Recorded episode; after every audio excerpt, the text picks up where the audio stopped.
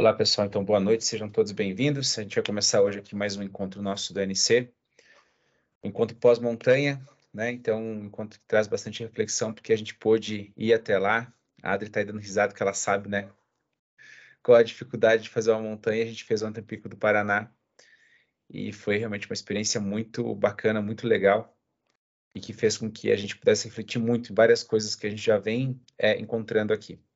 Então, explicando para quem às vezes é a primeira vez que está vendo, primeira vez que está ouvindo, a NC é uma iniciativa da Trackers. Né? Eu comecei a fazer as trilhas e montanhas porque estava em busca de respostas e tinha muitas perguntas. Então, fui fazer várias, várias caminhadas, várias montanhas, exatamente para me conhecer mais. E aí, me tornei professor de inteligência espiritual.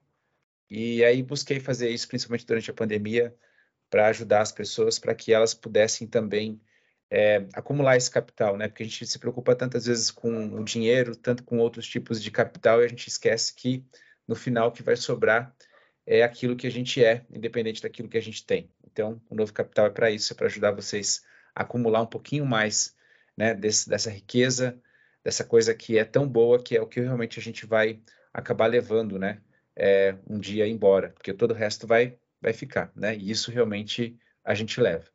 Então a gente costuma dizer muito na Trekkers também que a nossa maior riqueza vão ser as nossas lembranças, e no final a gente vai ter que lidar com aquilo que a gente é, né? Porque aquilo que a gente tem não vai ter tanta importância. Então por isso que a gente se reúne aqui toda segunda-feira às 8h30 para debater sobre alguma coisa. Na verdade, a ideia é que seja uma grande conversa, tá? E a gente veio falando de alguns temas bem interessantes nas últimas aulas, é, e eu friso bastante aqui é, duas aulas que são importantes, talvez para que vocês entendam o que está acontecendo nessa aula, né, que é o Amor Fati e também o Memento Mori, que foram as duas é, nossos dois encontros anteriores, o Amor Fati falando exatamente sobre o amor, sobre as coisas que ocorrem conosco, e o Memento Mori ele fala, né, resumindo assim algo sobre uma lição que a gente nunca deve esquecer, que é que nós somos mortais e por isso mesmo nós devemos então aproveitar, né, cada instante, cada momento da nossa vida. Então, essas aulas anteriores você pode é, acessar através do nosso podcast, também ouvir ou ver o vídeo lá também, tá bom?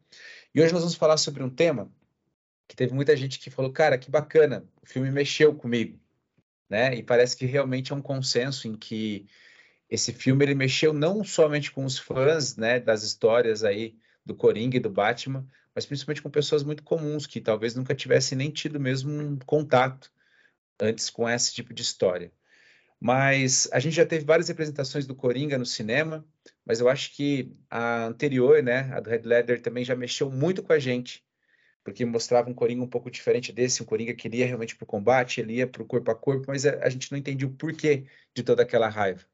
E aí veio o Joaquim Fênix com esse novo filme, né, que foi tão aclamado aí pelo cinema, tendo aclamado principalmente com indicação para vários Oscars, se não me engano foram 20 indicações, algo assim, porque realmente ele trouxe para a gente uma versão muito mais próxima do que é a realidade. E é um personagem super complexo porque ele pôde nos apresentar as motivações de alguém que às vezes surta, né? E vai para o outro lado e se encaminha para a loucura. Mas a gente consegue ver ali um personagem muito complexo desde a infância dele, né? Porque essa versão do Coringa nos possibilitou ver isso. Então a gente vê o ator Arthur Fleck, né? Que é o nome do Coringa, e a gente começa a acompanhar ele desde a infância. A gente começa a perceber, principalmente, que a infância dele já foi muito difícil. Porque ele tinha ausência de uma estrutura que para todos nós é muito importante, que era uma base familiar né, estável.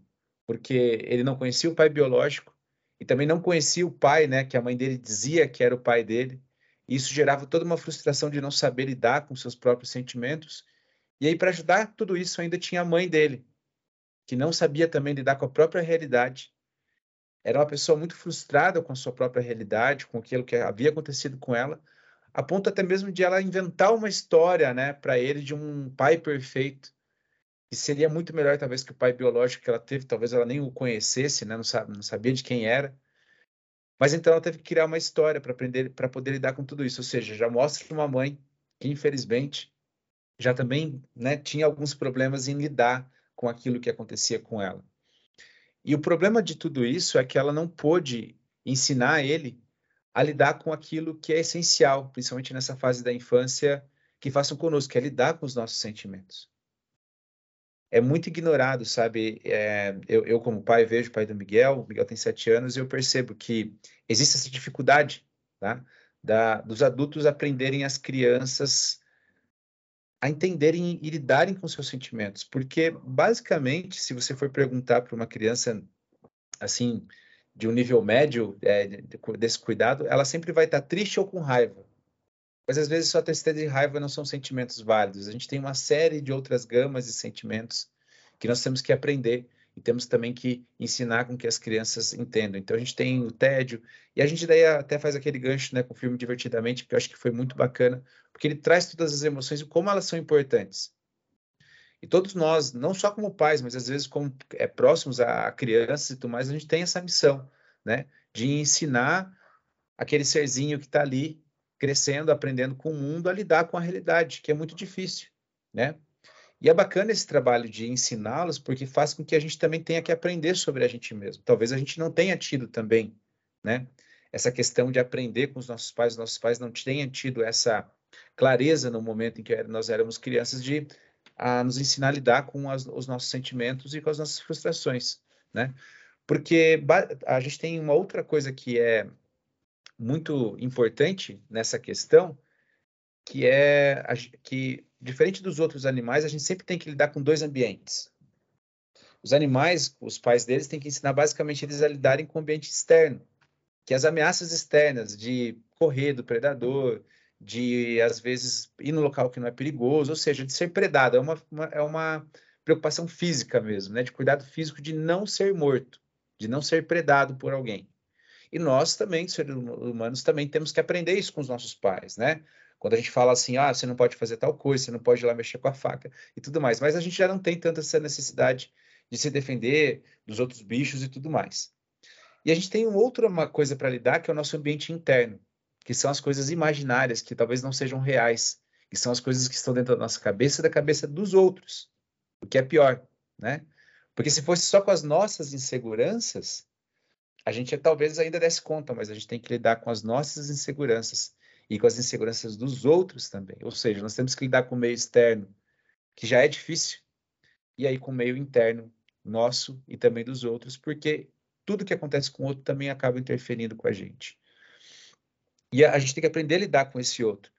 E também é nossa função, é, como eu digo nossa porque, né, como pai, e a gente não vê isso no filme, que é lidar com a malícia do mundo, de não ser também tão ingênuo. Ensinar valores, mas não ensinar né, que o mundo é uma coisa colorida, em que todo mundo está ali para ajudar e tudo mais. A gente tem sempre tem que ter um pezinho também de desconfiança com as coisas, porque senão a gente acaba sofrendo demais mesmo no mundo, né?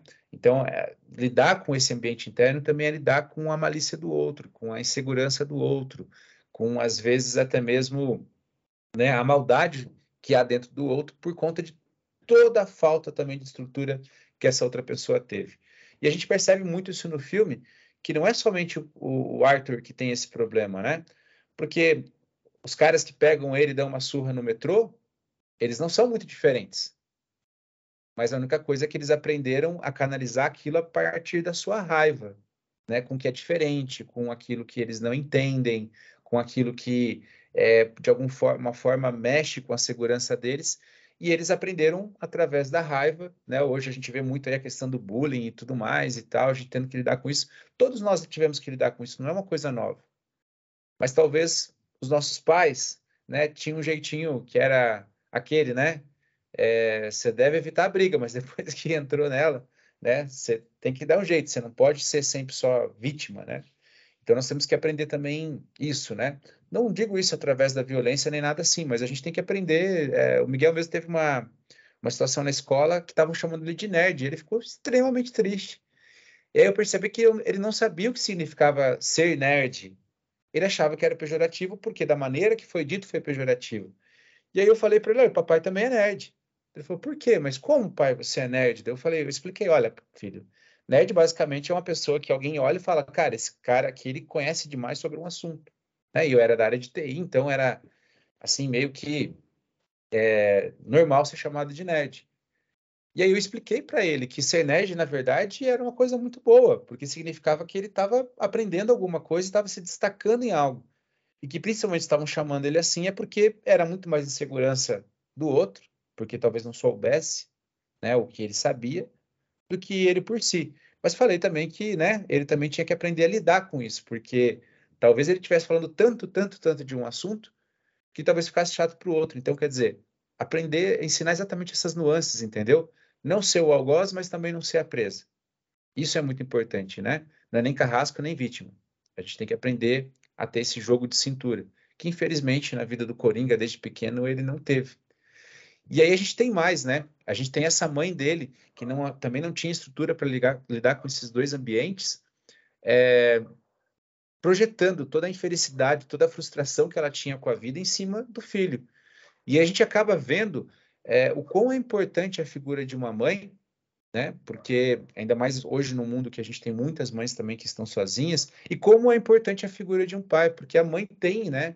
É, por natureza, essa, esse instinto de proteção de achar sempre talvez que é, né, o seu filho não esteja pronto para a próxima etapa e o pai já tem essa função de falar, cara, chega com o pé junto mesmo, vamos para frente que você vai dar conta. É, até vi esses, esses dias o, o, vídeo de uma mãe lontra ensinando o bebê lontra, né, a nadar.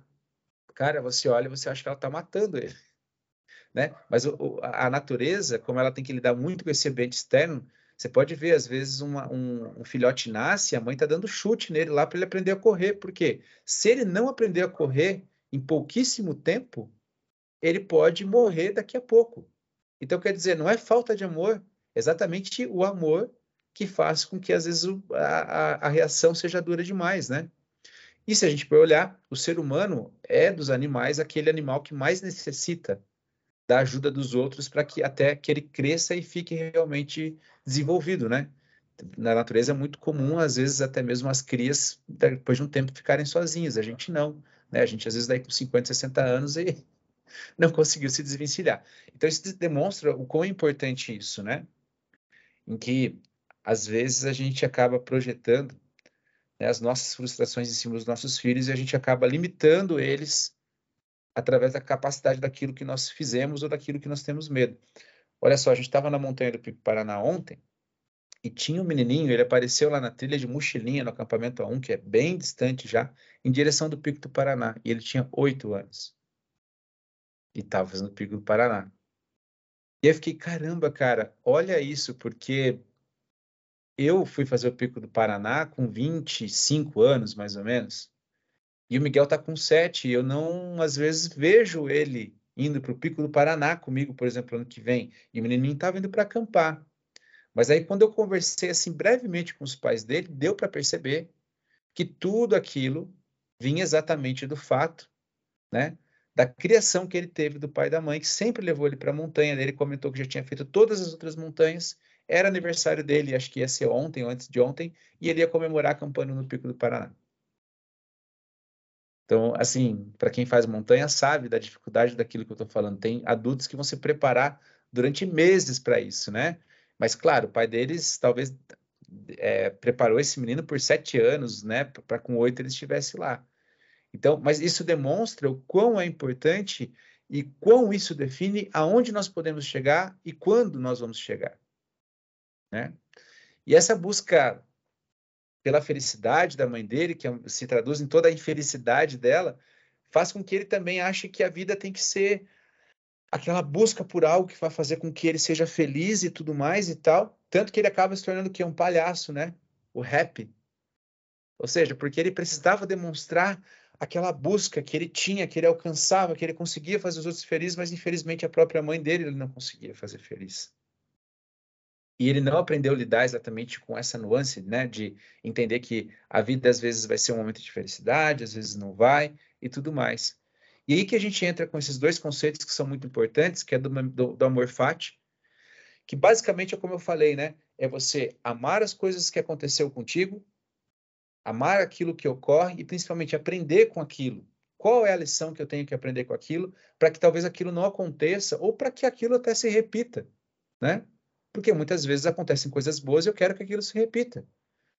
É, então a gente tem que aprender a lidar com isso. Então esse conceito que a gente estudou, né, de Nietzsche, ele é muito importante para que a gente não se torne um coringa aí da vida real, né? Então, isso realmente é algo que nós temos que prestar atenção para que essa lição, né, ela sempre fique dentro da cabeça da gente. E por outro lado, a gente também tem que lembrar que nós temos essa outra parte do memento mori que exatamente nos ensina o seguinte, né? Quando a gente está feliz, talvez essa felicidade não dure para sempre. Então, realmente se planeje, se organize para que daqui a pouco, caso falte a felicidade, você saiba como restabelecer essa felicidade. Então, o amor fati é exatamente isso, né? Aprender a lidar com as coisas quando eu estou triste e eu não tenho tanta potência de vida e aprender com elas. E, obviamente, uma hora é aquela coisa, né? Quando você está muito entusiasmado com alguma coisa e está tudo dando certo, não é que você tem que colocar o pé no freio, mas assim, calma, não deixe com que toda essa sua euforia seja o motivo de você começar a esquecer de algo que é importante e de repente você, né, tá vivendo um momento triste por conta disso, né? Você pode ver assim que é, eu, eu, vejo às vezes com criança, né? Elas começam a brincar, brincar, brincar, brincar, e de repente elas começam a dar muita risada. Logo eu sei que daqui a pouco eles vão começar a chorar. Por quê? Porque eles estão tão felizes com aquilo que eles vão perdendo, né? O filtro do que é do que é realmente sensato e não sensato. E de repente acaba acontecendo de ou alguém se é, exceder na brincadeira, na força, e aí eles acabam chorando, né? Então, a gente também tem isso no nosso dia a dia, como adulto acontece a mesma coisa. Às vezes a gente está ali naquele momento de felicidade, a gente começa a ignorar tudo que está à nossa volta, porque a gente está sentindo feliz, feliz, feliz, feliz, e de repente, pum, acontece alguma coisa e leva a gente lá para o chão. Então, é importante a gente aprender a lidar com isso. E a gente tem que entender que tudo muda, né? E por isso a gente tem que aproveitar cada momento. E, infelizmente, essa falta de estrutura para o Arthur leva ele a não aprender a lidar com esse tipo de realidade e isso pode também ser um problema para a gente, porque assim, a gente vive num mundo que é muito pesado às vezes, né? Nós temos uma pressão muito grande para que a gente apresente resultado, para que a gente apresente é, algo que a gente tem. Então a gente é muito mais medido pelo nosso status, por aquilo que a gente é, entrega para o outro. E quando a gente frustra qualquer uma dessas coisas, a gente às vezes é exatamente marginalizado e colocado de escanteio. Então, é aquela coisa, às vezes a gente faz, faz, faz, sempre está tudo certo, vocês podem perceber que basta um erro para que todo o resto né, seja ignorado. Não que nós devemos buscar justificar o erro dos outros, o nosso erro pelo aquilo que a gente já fez. Mas é também que a gente tem que entender que, às vezes, quando as pessoas erram com a gente, quando a gente se frustra com elas, o que, que realmente é importante? Aquele momento ou todo o resto, né? Eu falo isso muito para vocês, até mesmo em relacionamento. Às vezes eu tenho meus problemas com a Ana, a gente vai até discutir, eu falo, cara, mas qual que é realmente a grande finalidade aqui? Provar que eu estou certo, sair por cima, ou é simplesmente, olha, aprender, né? E aí entender que o que eu quero realmente é ficar com aquela pessoa e que às vezes eu vou ter que ceder, às vezes eu vou ter que ser duro, às vezes eu vou ter que esquecer, ou seja, vou ter que ter um equilíbrio, uma, né, ser maleável com o que vai acontecer. Então, eu tenho que aprender a fazer isso, né? E aí, quando eu não tenho essa estrutura de base, que é a minha família, para também me ensinar isso, se torna muito difícil. E hoje é um mundo em que a gente também se preocupa muito com a aparência das coisas. As pessoas não necessariamente são daquele modo, mas elas aparentam ser daquele modo. E isso estabelece para a gente um parâmetro muito alto, uma pressão muito alta por o que a gente acha que é felicidade. Porque então a gente olha no Instagram, a gente olha no Facebook, a gente olha no TikTok e tudo mais, todas as pessoas são felizes. Se eu preciso encontrar alguém, hoje eu não preciso nem de muito tempo. Eu vou no aplicativo de encontro também, eu vejo lá pessoas lindas, felizes, e eu começo a achar que o mundo sempre é daquele jeito.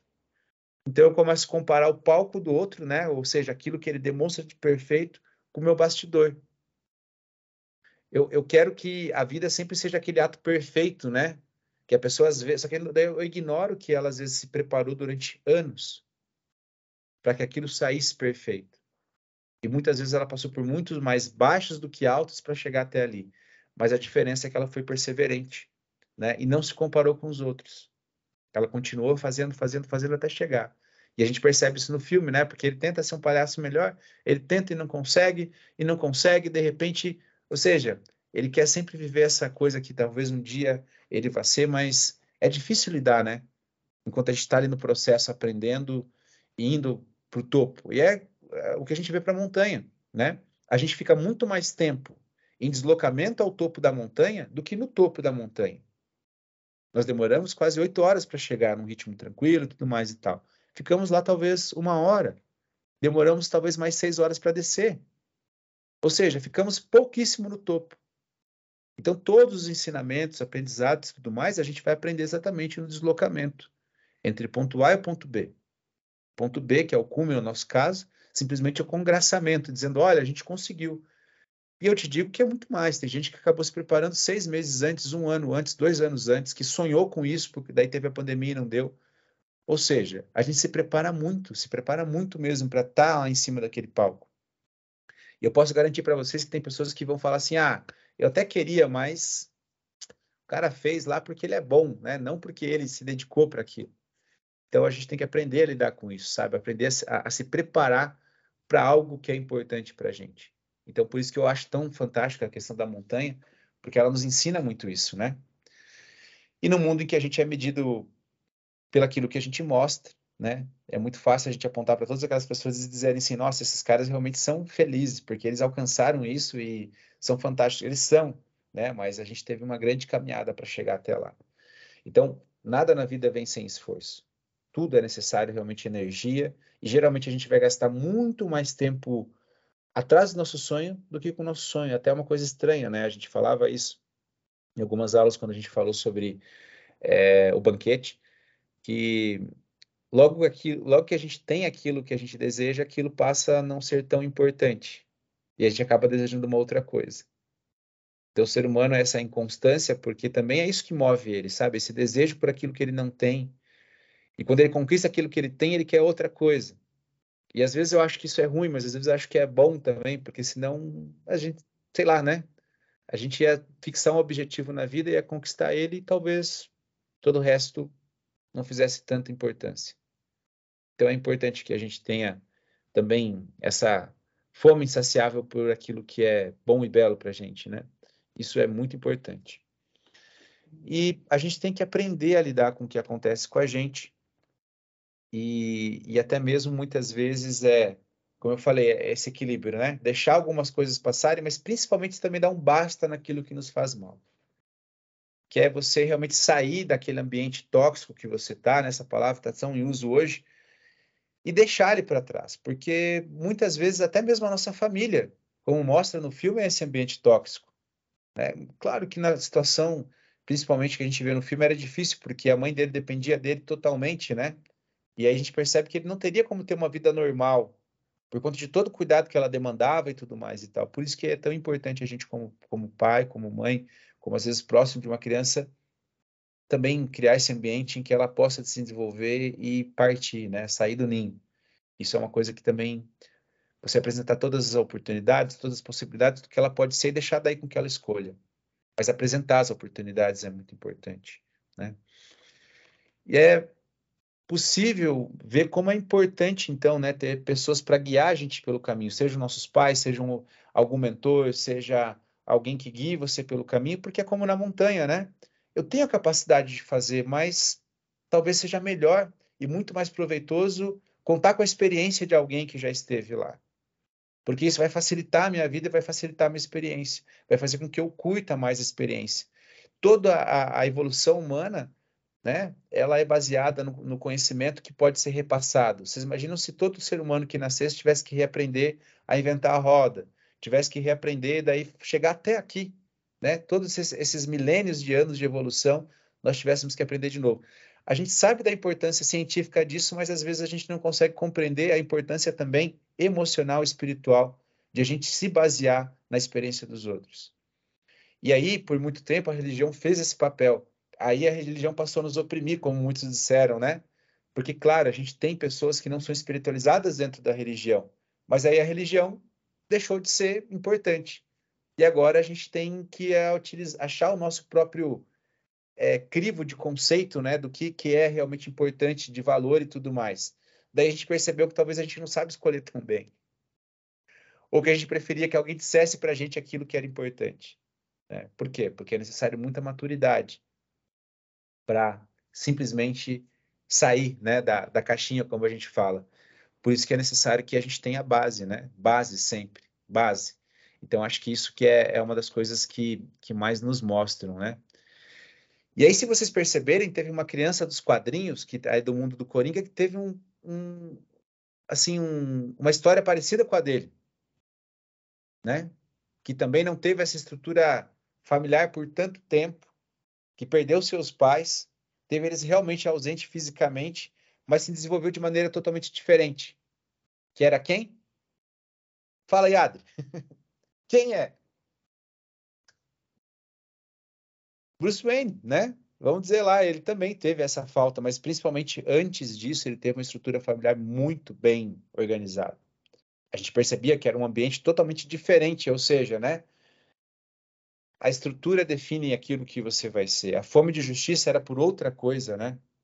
A vida era totalmente diferente. Ele tinha o pai dele, quer dizer, tudo que ele fez foi pelo amor por esses pais, pela falta desses pais. Porque graças a Deus ele teve um grande tutor principalmente, e, e, também teve esse tutor depois que os pais dele se foram, que era o Alfred, né, que ia lá e ensinou ele muito mais do que ser um grande empresário, a ser um grande homem, a ponto de um dia ele querer fazer justiça, mas no modo dele. Eu acho a gente vai um dia falar sobre essa figura aqui porque eu acho fantástica, porque de todos os heróis para mim é aquele que é humano, né? Ou seja, é, ele morre, né? Diferente do Superman que é indestrutível. Então, é, para mim é, sempre foi muito marcante isso. Mas eu acho que o Coringa ele mexe tanto com a gente, porque no final das, das contas, no final das histórias, ele é um grito, sabe? Sabe um grito de quem? Da vítima que tem dentro de cada um de nós. Ele é aquele grito de revolta, sabe? Por tudo que nos aconteceu, por tudo que, que fizeram com a gente, por todos os sapos que a gente teve que engolir, por tudo aquilo que a gente não gosta e se frustra. Ele é a expressão da nossa raiva, se a gente pudesse expressar ela livremente, sabe? Sem se preocupar com a ética, com o bom senso. É aquela coisa tipo revide, sabe? Se vingar mesmo, assim, sem se preocupar com o quê.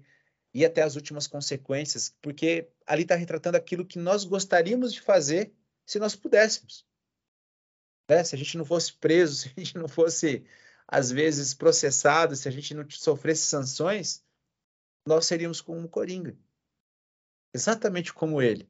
E talvez até o Coringa anterior lá, que aquele Coringa ele até mostrava assim que ele veio para colocar fogo no mundo mesmo, ele não estava preocupado com nada, ele estava preocupado exatamente em demonstrar a insatisfação dele da maneira que fosse necessário.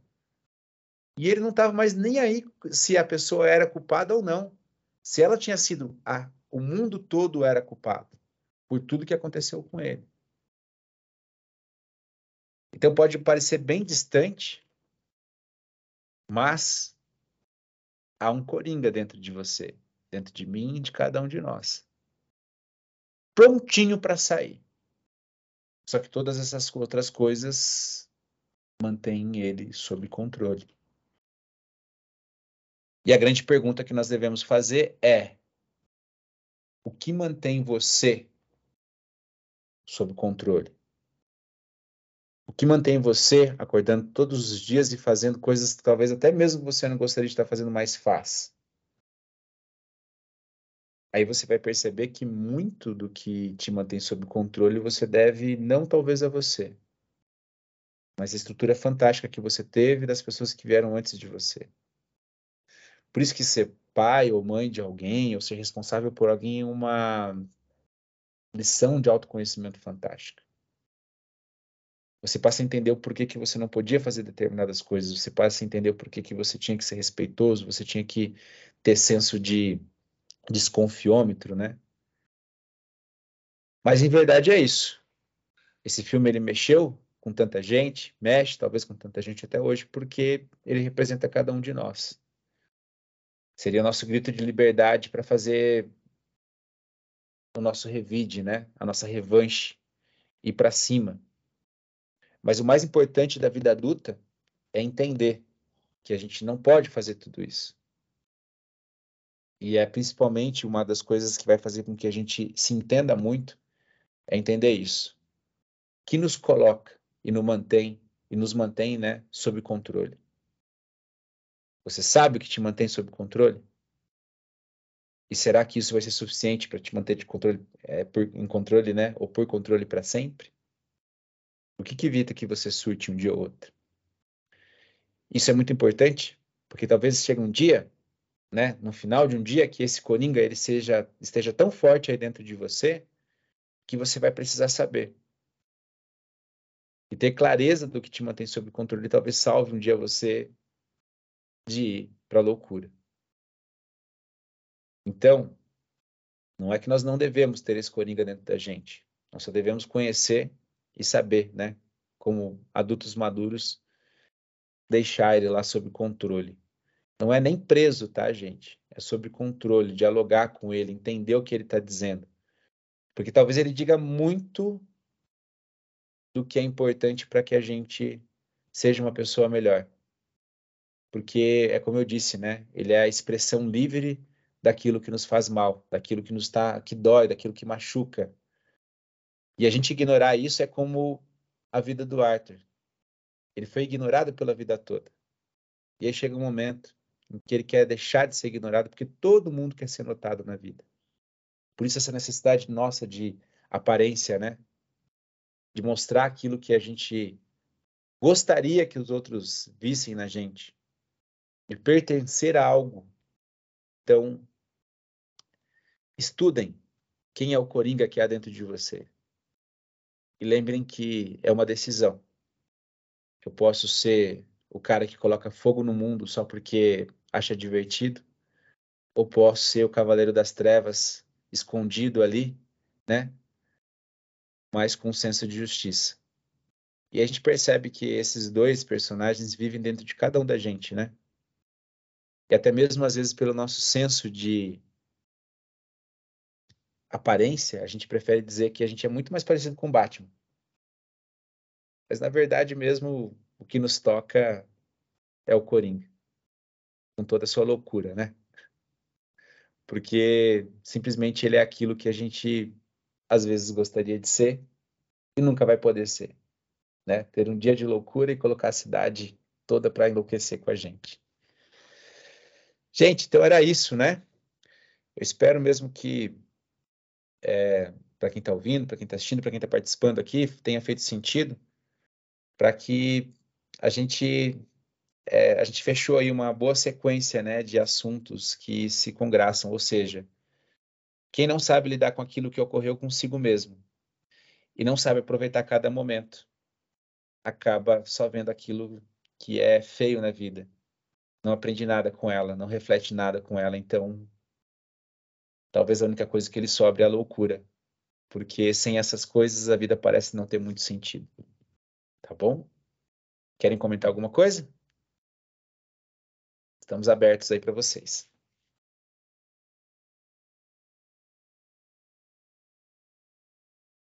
Dom, eu fiquei ouvindo você falar sobre o Coringa e eu me recordei, por coincidência, essa semana eu dormi com a TV ligada e acordei no finalzinho daquele filme It, ah, é, sim. Coisa lá também, eu acompanhei só um pedaço, mas ele falava algo muito interessante sobre o medo quando aquele palhaço horrível aparece. É. O quanto aquelas crianças, as crianças alimentavam ele, que era o medo, né?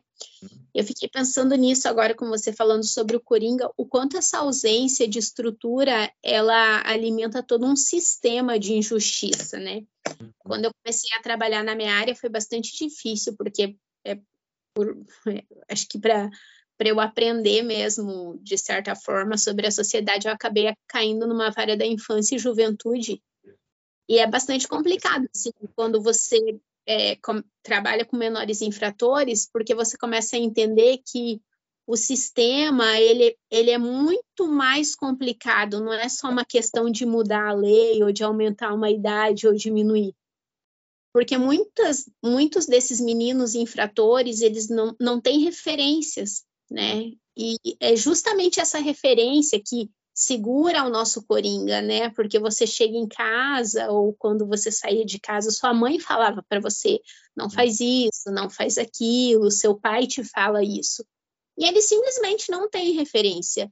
E certa vez um menino me perguntou isso, doutora, você tem pai, você tem mãe, você tem irmãos? E eu respondi que sim, mesmo é, assim, ignorando a, a, a, o valor da minha família naquele momento, e ele me falou assim: eu não tenho nada disso. Então, se eu sair hoje e alguém me matar, para mim não faz a menor diferença. Olha só. Aquilo me tocou profundamente, porque quando eu cheguei em casa, a primeira coisa que eu encontrei foi a minha mãe. Ela me perguntou como que foi o seu dia, o que, que você fez hoje. E eu fiquei pensando exatamente nisso, que aquele menino ia voltar para casa, ninguém ia perguntar nada disso para ele. Então, essa referência do Coringa, ela também é uma referência do que nós vivemos na sociedade hoje. Né? As famílias terceirizam muito a educação dos filhos, a criação, tudo virou um problema, porque tudo é culpa do governo, mas a gente não traz essa nossa responsabilidade, né? Uhum. É, que o filho tem uma referência de pais. E agora a minha geração, que já era um pouco largada, começou a virar pai, e isso me preocupa também, porque eu Quais são essas referências? Então, realmente, eu fiquei pensando nisso. Todos nós temos um coringa. E o que delimita a manifestação do nosso coringa é o amor que nós encontramos em casa. Então, é o amor que eu, que não tenho filho, encontro nos meus pais, da pessoa que tem filho e encontra nos filhos.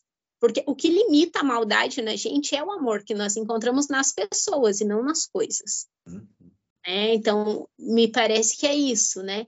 E também esse caminho que você falou de as, os sonhos também eles limitam a manifestação do nosso coringa. Porque você ter a possibilidade de sonhar e realizar algo é você ter a possibilidade de construir um ser humano que chega até ali, como na montanha.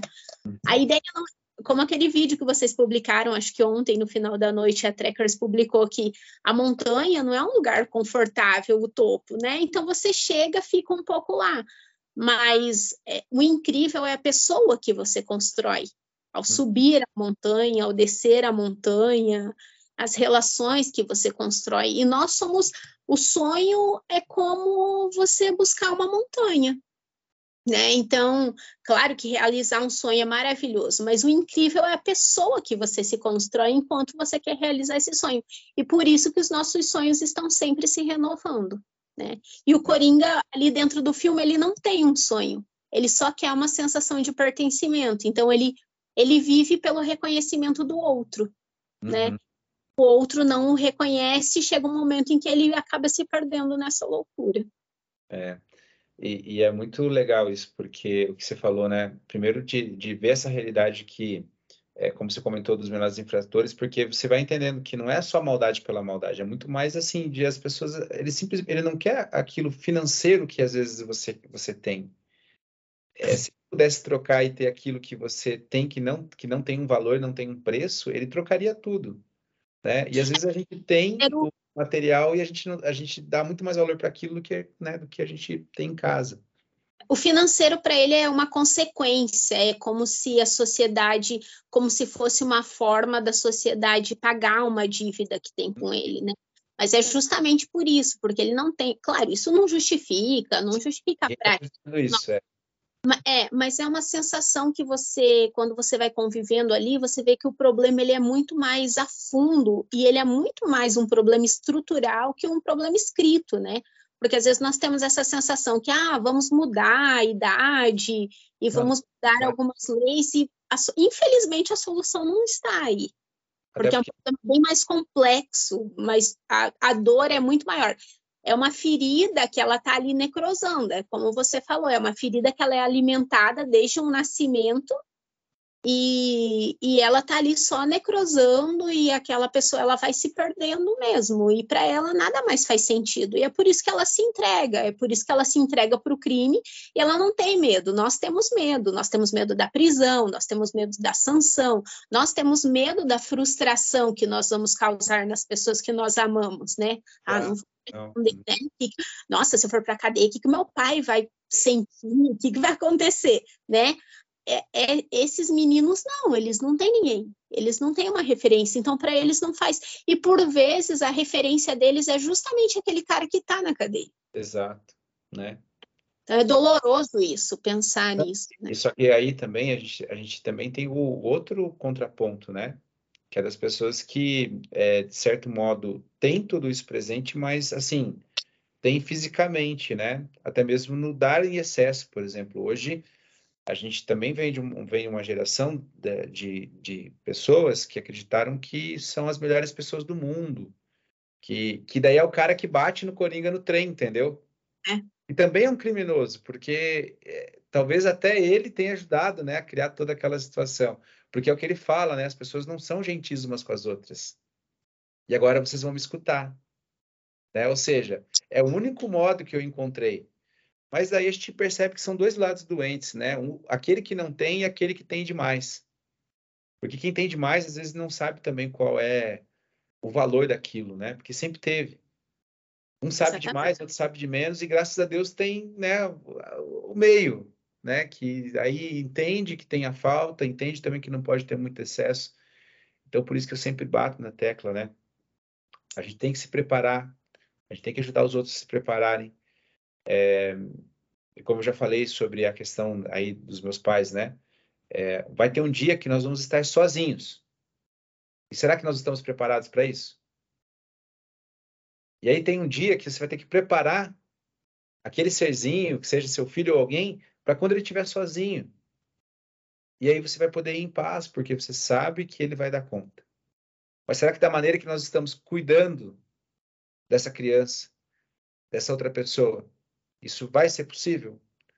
Ou eu não estou jogando toda a frustração que eu tenho de não ser reconhecido, amado, e fazendo com que aquilo, aquela pessoa dependa. E eu digo isso até mesmo talvez no relacionamento e no, no trabalho e tudo mais, entendeu? Às vezes eu não sou, eu, eu não supro todas as necessidades porque eu quero ser bom e fazer o melhor, mas é porque eu não quero ser indispensável. Né? E eu vejo isso até como, assim, eu, eu, eu, passo por isso, por exemplo, na Trekkers, né? A gente vai passar ano que vem a ter, oferecer muitas mais viagens para a montanha para o litoral. Então nem sempre eu vou estar guiando. E eu fico pensando, meu Deus, será que as pessoas vão querer? Eu falo, mas claro que vão. O, o medo não é do que possa acontecer alguma coisa, é de me tornar dispensável né? De não, de não ser importante, de não ser lembrado. Oh, nossa, eu fui para a montanha e, e o Dom estava lá e ele me ajudou e todo mundo me ajudou. Ou seja, essa necessidade que nós temos de, como você falou, nos sentimos pertencentes e principalmente indispensáveis, amados, queridos e tudo mais, né? Então é, é bem difícil, mas graças a Deus, né? Estamos ainda controlando o Coringa que é dentro de nós. E fazer uma boa opção, aquela coisa de fazer boas escolhas, de você entender que a vida ela não vai ser só feliz, mas também não vai ser só infeliz. Né? Tem dias que você não está muito legal. Eu mesmo falei para vocês, né? Teve umas três semanas que eu não consegui fazer o ANC, não estava assim me sentindo legal para vir falar e não fiz, porque não tem que ser uma obrigação, porque a partir do momento que você é uma obrigação, aí perdeu também um pouco da sua graça, né? Perdeu aquilo que, que traz essa felicidade. E às vezes você precisa curtir um momentinho e falar, olha, Agora vou ficar quieto. Então temos que aprender a lidar com isso. Muito legal escutar o que você tem para falar, foi muito bom. Mais alguém? Então, meu povo. Oi, gente, não tenho Fala, nada para acrescentar, só gostei de ouvir vocês, foi muito bom. Legal, Jéssica, seja bem-vinda, tá? Esperamos ver você nas próximas vezes aí. Sim, sim, pode ter certeza. Tá bom? Então, para quem quero agradecer, né, vocês que estavam aqui junto com a gente hoje, agradecer quem está ouvindo isso e, e falar que é, a vida é assim, entendeu? Vai ser esse eterno controle sobre aquilo que a gente gostaria de fazer e aquilo que a gente pode fazer, né? Aquela coisa básica da filosofia. Não, tem coisas que eu quero e posso, tem coisas que eu posso e não quero, tem coisas que eu quero, posso, mas não devo. E exatamente ser adulto é equilibrar todos esses pratos e fazer o nosso melhor. A gente vai errar, a gente vai se frustrar, mas é importante a gente amar o que ocorreu com a gente, aprender com isso e lembrar que quando a gente também está lá em cima no topo, né? Eu não posso chegar da montanha e simplesmente me jogar lá de cima porque eu conquistei o topo. Não, ou seja, eu preciso ter cuidado, porque todo acidente geralmente na montanha não ocorre na subida, mas na descida. Ou seja, somos mortais, né? Mas há algo que nos controla e é importante a gente entender o que mantém cada um de nós sob controle. Tá bom? Então, boa noite para vocês. Descansem bem, nos vemos na próxima semana, tá bom? Grande abraço, até mais. Tchau.